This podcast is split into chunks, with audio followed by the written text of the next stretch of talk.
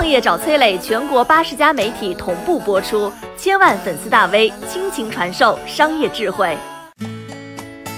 电影《花木兰》上映却惨遭翻车，东方故事的背后藏着什么样的西方傲慢呢？电影《花木兰》上线了，上线之前呢是万众期待，呼声一片，在猫眼淘票票上的想看指数一度是达到了榜首，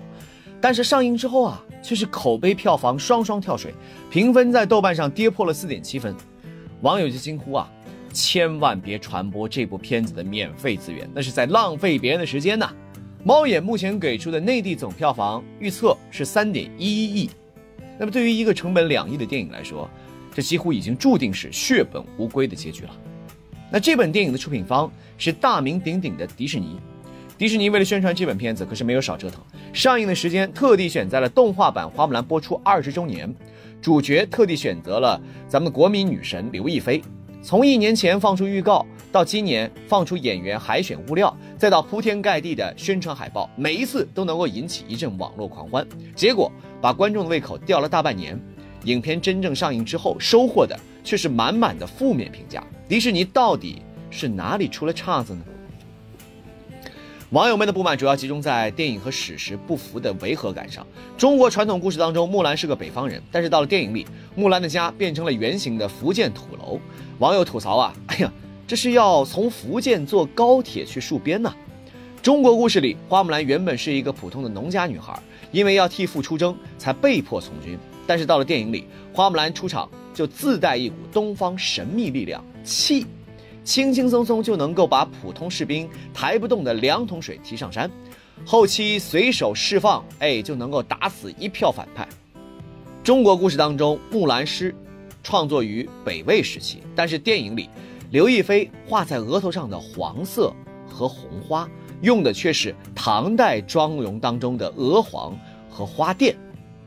除此之外呢，电影里头还有很多的细节上的漏洞，比如说啊，甄子丹饰演的将军用剑杀死几个敌人，剑上却不见一滴血；最大的反派法力无边的女巫，一剑就被轻而易举的射死了。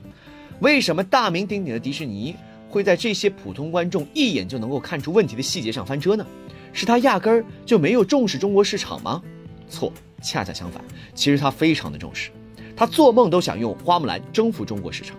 你或许不知道啊，花木兰是迪士尼为中国市场量身定做的一本电影，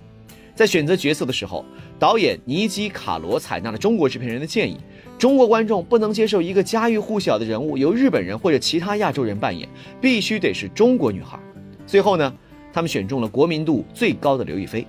除了主角之外，其他主演大部分也都是中国人，包括巩俐、甄子丹、李连杰等等这些明星，这在好莱坞电影当中是非常罕见的。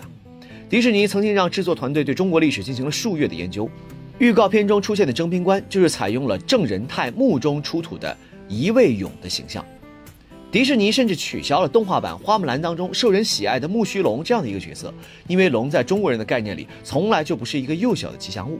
迪士尼对中国观众的刻意迎合可见一斑，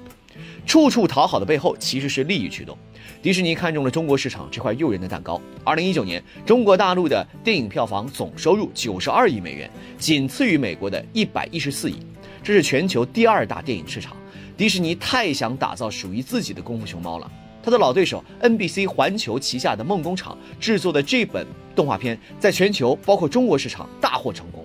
仅仅是《功夫熊猫三》就收入超过一点四亿美元，成为美国有史以来收入最多的动画电影。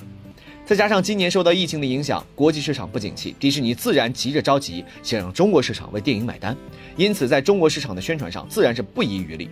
那为什么花了这么大力气迎合中国观众，却依然落得一个口碑翻车的下场呢？迪士尼为何会做出如此吃力不讨好的操作呢？这个答案其实藏在《花木兰》的演员制作表里。你会发现，从制片、导演到编剧，一个中国人都没有。好莱坞从来都不懂中国，但是他又着急赚钱，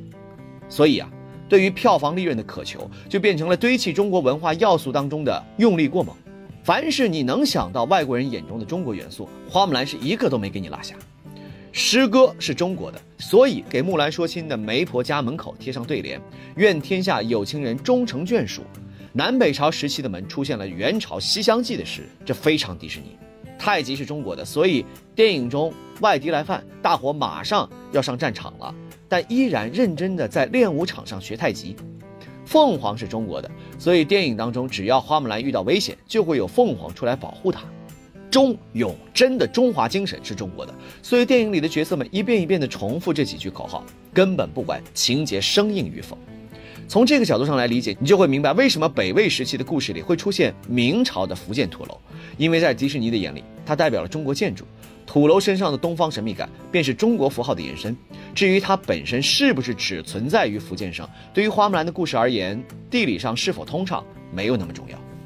当迪士尼了解到花木兰的故事之后，他能够理解这是一个女英雄成长的故事，却理解不了背后的忠孝礼义和家国情怀。于是啊，这个原本充满东方魅力的故事，就变成了好莱坞爆米花式的主角一路升级，吊打反派。这可能是他们印象中的中国，但是却不是真正的中国。他们既想在中国赚钱，却又不愿意多花一点心思真正的了解中国。花木兰在中国市场的翻车就不足为奇了。为什么我们对花木兰的评分不高？是因为或许观众不懂电影制造，不精通传统文化，但是他们却能够轻而易举地分辨出那些对于东方元素的一厢情愿和漫不经心。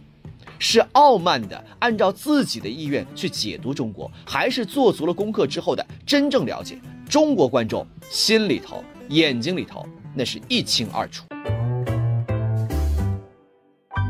你好，我是松南，是崔磊的合伙人。包括抖音、快手、百度、阿里、腾讯等等这些互联网公司，都曾经邀请过我们去分享创业方面的课程。我们把主讲的内容整理成了一套音频的课程，里面包含了如何创业、如何做副业、优质项目的剖析等等，相信对你会有所帮助。下拉手机屏幕，在节目简介里添加我的个人微信，这套课程今天免费送给你。快去领取吧！